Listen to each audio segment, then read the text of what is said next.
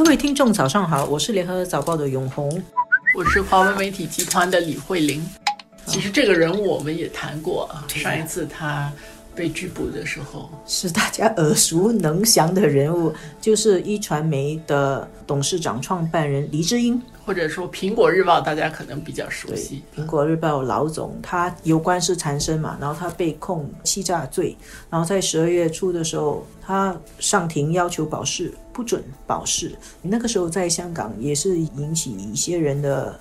强烈的关注，因为黎智英以前也有过很多的官司，然后这是他第一次没有获准保释，就是真的被关押，像犯人一样坐牢了。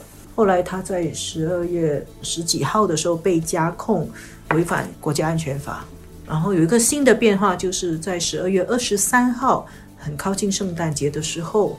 他的律师上诉申请把他保释出来，结果那个法官批了。之前的法官在两次都不给他保释，而在十二月二十三号那一个法官允许他保释了，所以就引起了很大的争议。用国安法来控他的时候，其实国际上有很多的关注，还不只是香港，中国大陆这边就有很大的反应。是。从二十三号这个黎智英被保释的当天，最先发生的是前香港特首、现在的全国政协副主席梁振英，他的 Facebook 基本上就天天呐，连续三四天都在质问，就反对黎智英被保释，然后就说他一定会逃，他有很多条件可以逃。中国的官媒就纷纷出动了，先是人民日报，后来新华社也是一样，都是用很严厉的那个语气，而且他们都。提到一点，就是香港国安法有讲，如果特区政府有一些困难不能处理，可以由中央驻港国安公署管辖。实际上，这个东西就是很明显啊，其实就是中国官媒在施压。不是中国官媒在施压，是中国大陆方面在施压。中国大陆通过官媒在施压。如果你们香港继续给他保释，让这个黎智英还可以不用关在看守所，还可以回家的话，那么呢，中央驻港的那个机构直接出手，由中央来处理。实际上啊，黎智英，我觉得在这一次他被。拘捕之前，他在香港或者他在台湾，其实一直是一个争议性很强的。他并不是说一个很正面的一个商人，人家对他作为一个媒体大亨啊，其实有对他的一些看法，对于报纸的这些经营的模式，他的做法。但是我觉得现在呢，已经是要让他当烈士的这种趋势了，因为人家觉得他捍卫他的价值观，但是这种高压的手法，黎智英就要被牺牲了嘛。但是我觉得，是不是一个最理想的一个处理方式？对于中国来说，这样的方式最后是让他得到最多的分数，能够让香港人。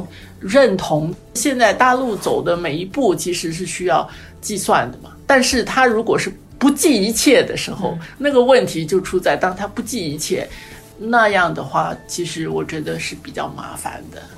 连续好几天的官媒就一直在给香港的司法系统压力，这样子香港人是会看在眼里的，会感觉到你这个用一种舆论的方法去给司法。施加压力呀！实际上，我觉得香港在回归的时候，大家非常珍惜的一点是香港的法律。嗯，我觉得就是去攻击香港的法律，或者说去抨击它，是不是最好的？对中国来说。虽然他是依法治国，但是他对于一些法律的判决，他有他的看法，跟他要采取的方式。如果是这样的话，你所说的香港人其实是会看在眼里的。第一，他是什么头号的乱港祸首，祸首啊！他在中国媒体的那个代号“ 乱港祸首”。从中国的角度，要有震慑力啊！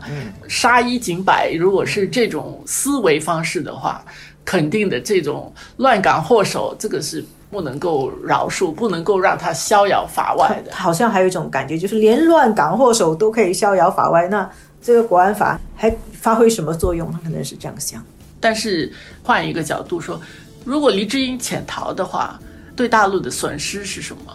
会在国际上串联国际的势力，然后在海外乱港，他们可能会这样认为。在海外乱港的人不少啊。实际上，所有逃出去的人最后都没有发挥什么作用。